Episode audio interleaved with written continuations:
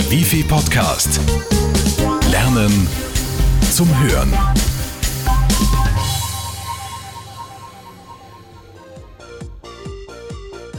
Was willst du nach der Matura machen?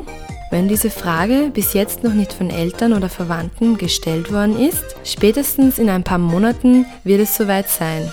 Denn dann ist der Matura-Stress für viele Schüler vorbei, die Ferien mit all den Partys und Feiern vorüber und der Ernst des Lebens beginnt. Vielen fällt die Entscheidung schwer. Studieren, ein Jahr ins Ausland, Au pair, Pädagogische Akademie oder eine der vielen Fachhochschulen. Egal wie die Entscheidung ausfällt, die Matura in der Tasche zu haben, ist schon einmal ein guter Anfang. Aber vorher muss man die Matura-Hürde überwinden. Und auch wenn es vielleicht vor lauter Aufregung schriftlich nicht klappt, es gibt ja noch immer den mündlichen Zusatz. Wir haben ein paar Tipps zusammengestellt, wie es mit der Motivation nach einer schlechten Note wieder bergauf geht und man gut strukturiert in den Zusatz geht. Apropos Struktur, die ist wichtig, auch bei den Unterlagen. Also Ordnung reinbringen und kontrollieren, ob alles vollständig ist.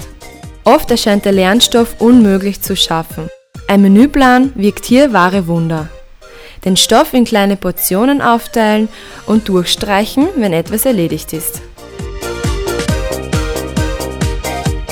Energiesparen bringt's nur in puncto Umwelt. Beim Lernen dagegen braucht man alles, was man kriegen kann. Obst, Gemüse und viel Flüssigkeit sind Turbobooster. Den eigenen Energiehaushalt bringen Nüsse oder ein wenig Schokolade wieder auf Vordermann. Auch wenn es schwierig ist, positiv denken. Klingt zwar seltsam, hilft aber.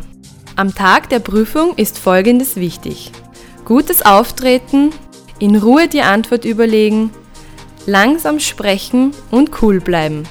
Mit ein bisschen Glück ist diese Hürde schnell überstanden und die Sommerferien können kommen. Nur die wenigsten haben das Glück und wissen von Kindesbeinen an, was sie einmal werden oder in ihrem Leben machen wollen. Wichtig ist, es muss zu den Fähigkeiten, Neigungen und Interessen passen. Und da hält der Arbeitsmarkt viele Berufs- und Ausbildungsmöglichkeiten parat. Doch über eines muss man sich klar sein, über seine Stärken und Schwächen. Und hier kann die Wifi-Potenzialanalyse weiterhelfen. Sie bringt Klarheit über das Potenzial die eigenen Interessen und Motive. Man bekommt Vorschläge für Aus- und Weiterbildungsmaßnahmen und Einblick in die Chancen am Arbeitsmarkt.